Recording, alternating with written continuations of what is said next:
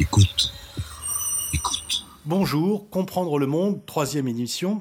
Je reçois aujourd'hui Jacques Maire, qui est vice-président de la Commission des Affaires étrangères de l'Assemblée nationale, après un parcours qui vous a amené aussi bien dans le privé que dans la diplomatie, mais surtout sur les questions économie et financières.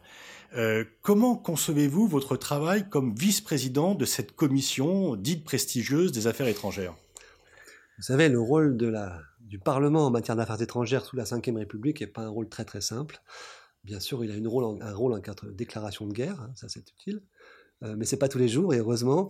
Euh, il a un petit rôle budgétaire, il a un rôle de ratification des traités qui peut effectivement ici ou là euh, se transformer en débat politique. Je pense par exemple au Brexit dans quelques mois, peut-être. Je pense au CETA en ce moment.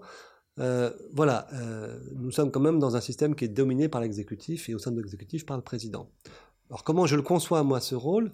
D'abord, je pense qu'il euh, y a quelque chose d'important à prendre en considération dans la façon dont euh, le président Macron gère son mandat politique. Il a mis les affaires internationales au centre de son action. Il les a mis d'une façon qui fait en sorte que le travail, je dirais, de relève et de redynamisation de la France, de remise en marche de la France, passe y compris par sa dimension de leadership international. Et c'est le leadership international qui redonne quelque part euh, une dynamique et un mouvement en France. Et de ce point de vue, on doit absolument contribuer à ce mouvement. Alors, euh, la majorité euh, en marche à l'Assemblée, effectivement, elle est aussi majoritaire à la Commission des Affaires étrangères. Et je pense que le plus important, c'est de savoir entre nous quels sont les domaines dans lesquels, effectivement, les parlementaires peuvent accompagner, peuvent aller plus loin, peuvent susciter, peuvent éventuellement titiller, voire par moments se différencier de l'État. Je prends deux exemples aux extrêmes sur une question qui est celle des droits de l'homme, euh, il est évident que euh, des parlementaires peuvent faire plus et différent de ce que peut faire un gouvernement qui est engagé dans des contraintes de relations État-État. Dans les domaines, en revanche, de réforme de l'État, vous avez vu par exemple qu'il y a des projets très importants, on en reviendra, en matière de budget de la PD ou de la défense. Il y a quand même une question de justification aux yeux d'opinion de l'intérêt de ces efforts. Et pour ce faire, l'exécutif sait bien, mais si les parlementaires peuvent prendre leur part, de cette pédagogie euh, illustrée et l'incarner même vis-à-vis à la fois des populations et vis-à-vis du débat public, c'est important. Euh, vous êtes donc, euh, vous appartenez au groupe En Marche. Comment jugez-vous les premiers pas à l'international du président Macron? Est-ce que vous vous pensez qu'il a réussi ses premiers pas, les différents sommets, l'Assemblée générale des Nations Unies, mais également, bien sûr, la relation avec Poutine, avec Trump, qui a fait couler beaucoup de commentaires? C'est assez extraordinaire en fait ce qui s'est passé. Euh, quelque part, on a aujourd'hui à New York, hier, aujourd'hui et avant-hier, le bénéfice finalement de cette attitude transgressive d'un jeune homme de moins de 40 ans qui s'adresse aux grands de ce monde comme s'il était face à eux l'alternative. Euh, je crois qu'il y a une forme de, présomption, je dirais, de, sûreté de soi qui est stupéfiante, euh, mais qui est rentable.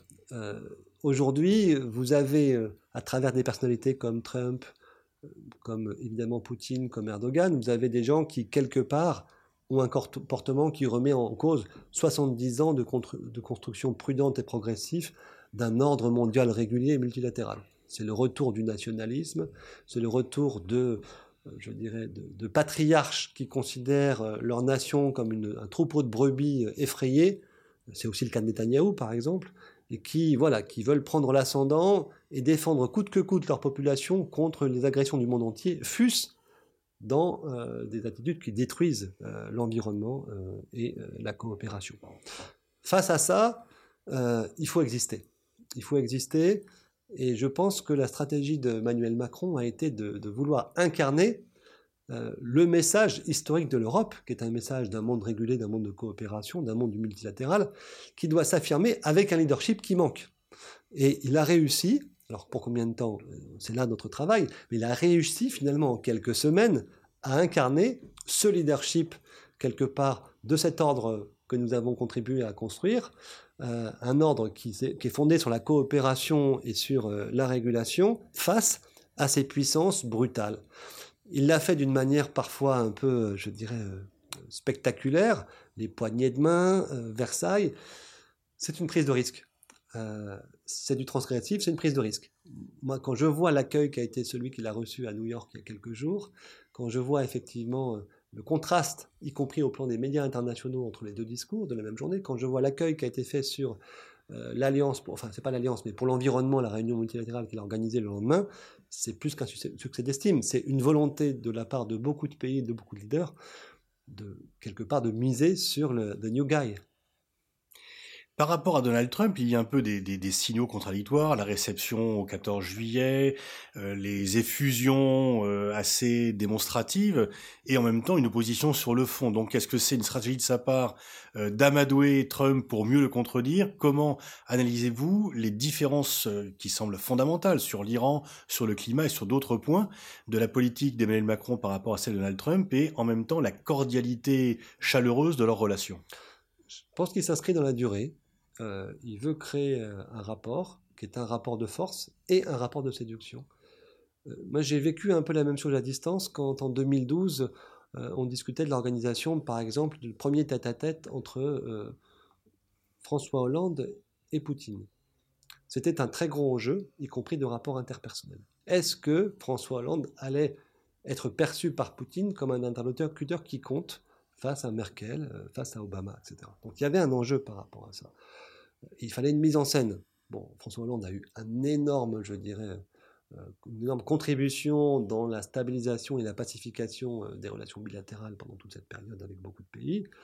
Euh, il n'a pas forcément été capable d'émerger comme étant, je dirais, le leader européen face au reste de la planète. Bon, aujourd'hui, il y a une place à prendre, du fait même de la, du caractère nécessairement contraint de la position de Mme Merkel. Il n'y a pas non plus de débat politique étrangère ou de débat européen fort lors des élections allemandes. Et ceux qui sont là pour, proposer et pour initier, finalement, c'est les Français aujourd'hui. C'est un peu dommage, c'est une prise de risque. Voilà. Il l'a fait. Et quand, il regarde, quand on regarde la façon dont il le gère par rapport à Poutine et par rapport à Trump, l'idée n'est pas du tout de dire je m'inscris simplement dans une séquence unique dans laquelle euh, je joue un coup parce que euh, j'ai une belle image, mais c'est comment je mets en scène une relation de coopération et de confrontation qui permet, je dirais, mois après mois, échéance après échéance, il y avait l'OTAN, il y avait le G7, il y a les Nations Unies, qui permettent de créer ce dialogue. Alors, il n'y a naturellement pas de point de comparaison entre l'influence relative de la France et des États-Unis, euh, restons à notre place, mais il y a le fait que euh, les États-Unis aujourd'hui euh, s'enfoncent dans une phase de déclassement important avec la remise de leurs alliances internationales, y compris au Moyen-Orient, en Asie, etc.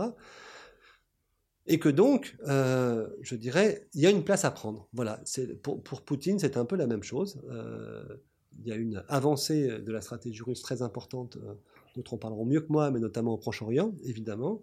il y a un fait russe aujourd'hui qui s'impose dans son agenda sur les sujets européens, sur les sujets de sécurité internationale. on ne peut pas faire sans. donc, on fait avec. on veut créer une relation intense et en même temps la plus équilibrée possible. Je pense que c'est bon pour la France. Euh, quelle différence et quelle ressemblance trouveriez-vous entre la politique étrangère ou le rôle international de François Hollande et celui d'Emmanuel Macron? Est-ce que Emmanuel Macron dans la continuité de François Hollande ou est-ce qu'il se distingue dans la rupture? Quelle est la part en fait euh, bah, de changement et de continuité dans la politique étrangère de la Ve République? Alors, je pense qu'il faut peut-être remonter déjà à l'époque Sarkozy, puisque euh, le point de départ des deux présidents est tout à fait différent. Hein. Euh, Nicolas Sarkozy avait réussi, je dirais, euh, quelques coups dans des relations bilatérales avec, par exemple, Poutine, déjà.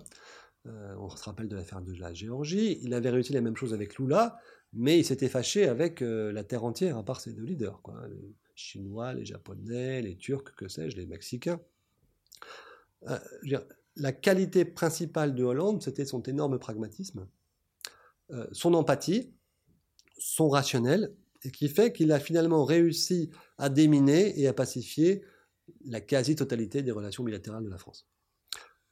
Il a réussi par ce biais-là à faire s'intéresser à des sujets français, si je puis dire, comme le Sahel, euh, comme le Mali, euh, les autres, mais avec des limites importantes, à savoir que ça représentait pas quand même malgré tout euh, une, capacité de conviction suffisamment importante pour faire bouger les lignes. Euh, Emmanuel Macron, il arrive sur un champ un petit peu différent. Le champ du bilatéral, il ne le remet pas en cause. même s'il a des tropismes importants sur tel ou tel pays, qu'on n'a pas toujours facilité à distinguer depuis l'extérieur. Euh, mais il se situe à un niveau tout de suite de la contribution à la régulation internationale. Hollande l'avait fait sur un sujet qui était le climat. Il l'avait abandonné sur les sujets commerciaux. Il l'avait un peu subi sans l'organiser sur, les sujets de terrorisme, par exemple. Euh, Macron, tout de suite, place la barre beaucoup plus haut. Et alors, ce qu'il y a d'intéressant, c'est que ça marche parce que justement, le niveau d'animosité à l'égard de la France est aujourd'hui extrêmement faible. Donc, c'est par, je dirais, la plateforme collaborative qu'a constituée la France dans ces initiatives, y compris d'ailleurs la conférence de Paris sur le Proche-Orient. Enfin, on a été toujours dans les bons offices, dans les rapprochements, sans provocation, mais avec ténacité.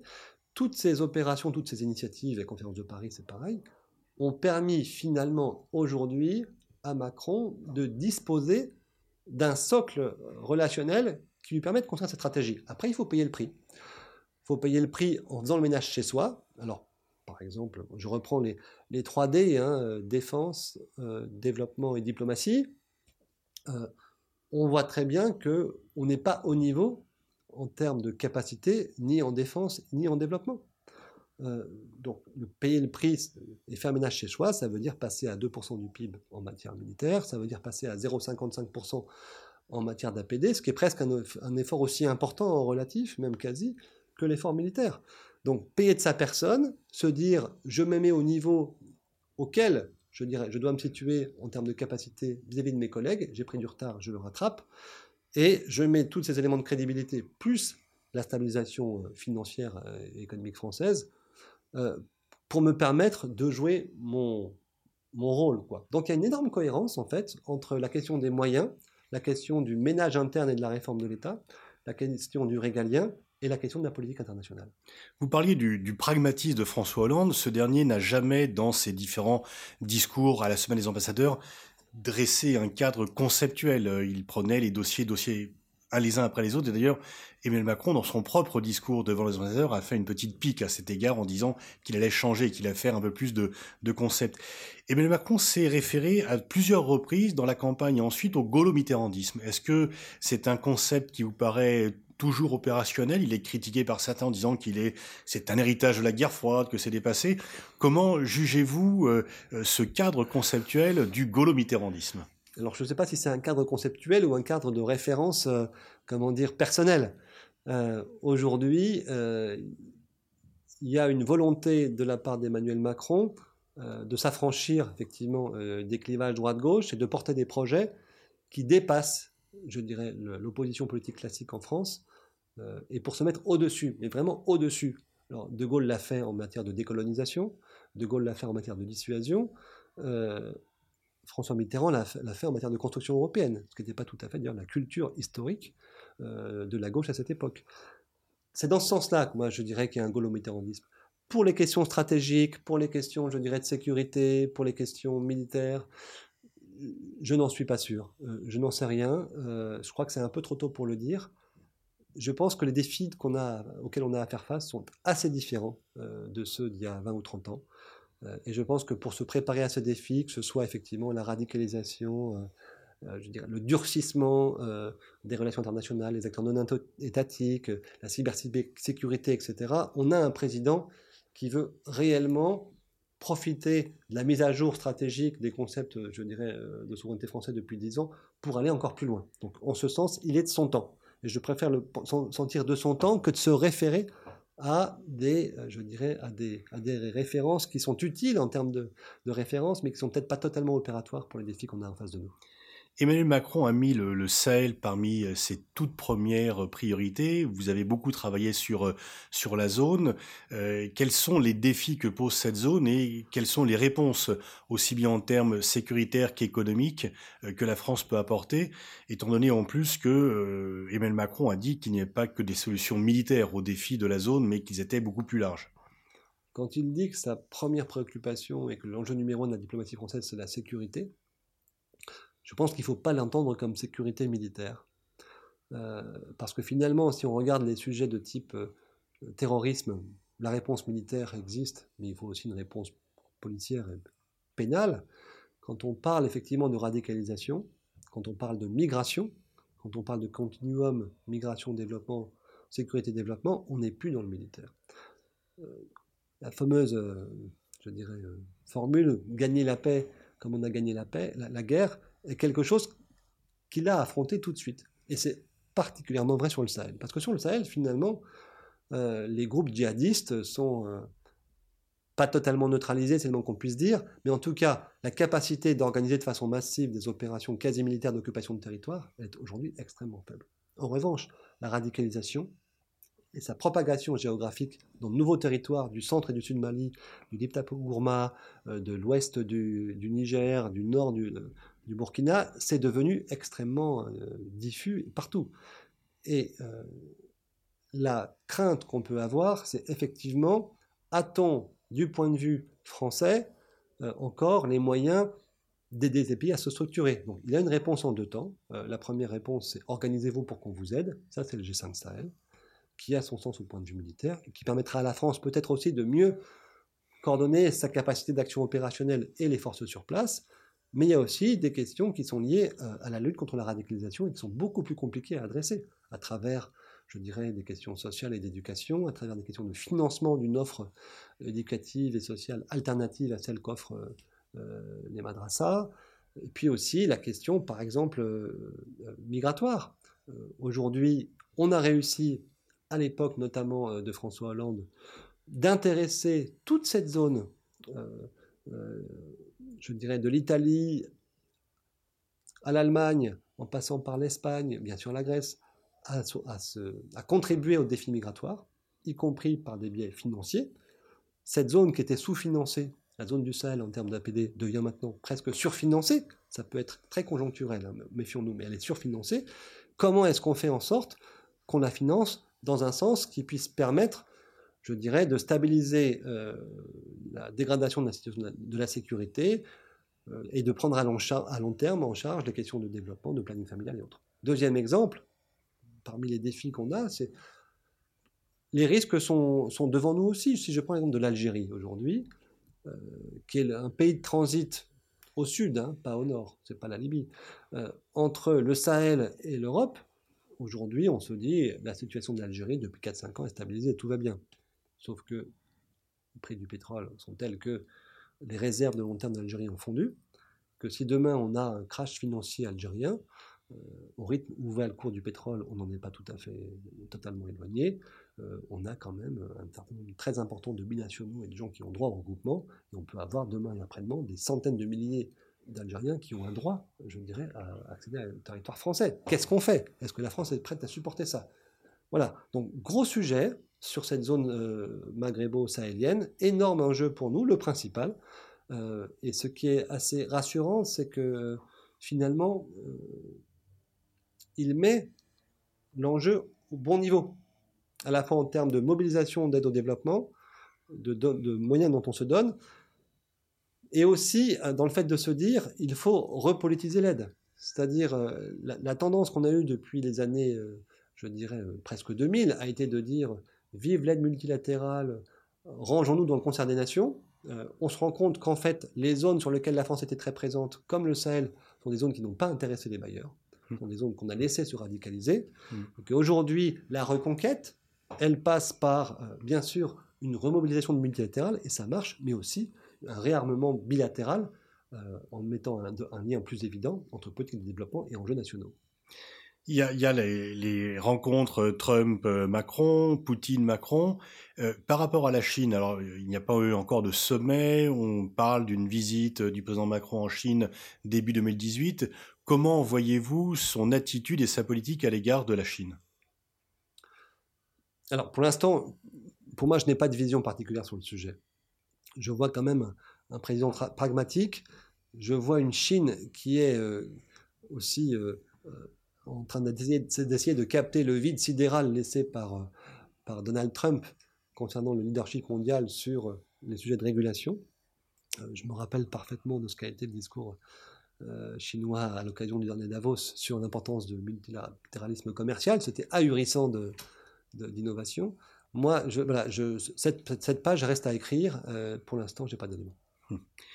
Et le couple franco-allemand, euh, est-ce qu'on parle d'une relance euh, euh, du, couple franco-allemand? Est-ce que vous pensez que Macron et Angela Merkel vont réincarner cela à l'image de ce que fut ce couple sous les tandems Adenauer-De Gaulle ou Kohl-Mitterrand Je pense qu'il y a un possible, je dirais, un possible niveau de complicité entre les deux leaders qu'on n'avait pas eu depuis, euh, depuis une vingtaine d'années avec, euh, avec François Mitterrand. Ça, c'est tout à fait possible. Est-ce que ça veut dire pour autant que on pourra partager le même agenda? Je n'en sais rien. je pense que l'Europe a changé depuis 20 ans, elle s'est élargie, elle s'est complexifiée, l'euro est là, ce qu'il y a à préserver est au moins aussi important que ce qu'il y a à construire. c'est un sujet hyper complexe. Euh, il y a aujourd'hui une énorme opportunité avec, un, le Brexit, et donc les Anglais qui, quelque part, donnent de l'oxygène au débat interne européen, et deuxièmement, le fait que tout le monde attend quelque chose de Macron et il est légitime pour proposer. Donc ça, c'est la, la bonne chose. Si euh, on attend d'un leadership euro, franco-allemand euh, une contribution, elle ne peut pas être totalement centrée sur une vision bilatérale. Donc il y a une difficulté, c'est comment intégrer les autres dans euh, cette discussion. C'est une vraie difficulté, je pense. Euh, et de ce point de vue, euh, j'ai des sentiments un peu contrastés. À la fois, je suis persuadé que c'était une excellente chose d'essayer de commencer à mettre, mettre des lignes rouges aux pays d'Europe centrale et orientale qui globalement ont bafoué les droits fondamentaux liés à l'Union européenne depuis maintenant dix ans.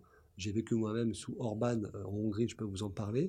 On n'a rien fait à l'époque, on le paye cash maintenant, parce que c'est plus compliqué de traiter et la Hongrie et la Pologne que de traiter uniquement la Hongrie il y a 10 ans. Donc ça, c'est très grave.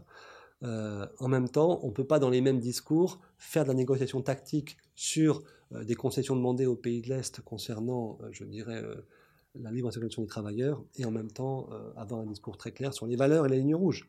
Parce que la circulation des travailleurs, prestation de services, c'est vraiment un sujet communautaire classique dans lequel il y a des gagnants et des perdants qui sont normaux dans un marché intérieur. C'est un autre sujet.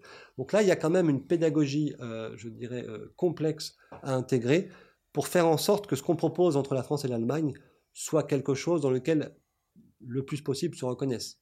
Dernier point, euh, ce qui est proposé est de se construire une espèce d'identité européenne renforcée autour de la zone euro, au sein de la zone euro. Euh, c'est quelque chose d'ambitieux, quelque chose qui suppose des transferts de souveraineté importants quand on parle d'harmonisation fiscale et sociale, comme c'est le cas quand on parle de levier budgétaire pour avoir un, phénomène, plutôt une capacité contracyclique de ces budgets, de ces budgets euh, communautarisés. La barre est placée très très haut. Euh, difficulté que je vois, c'est que ça n'a pas du tout été au centre des débats de la présidence, de la, élections pour la chancellerie allemande. et donc, on aura probablement une chancelière sans mandat par rapport à toutes ces questions. Le fait d'avoir une chancelière sans mandat, c'est pas forcément un avantage quand il faudra construire avec elle. Jacques Maire, je vous remercie. Merci.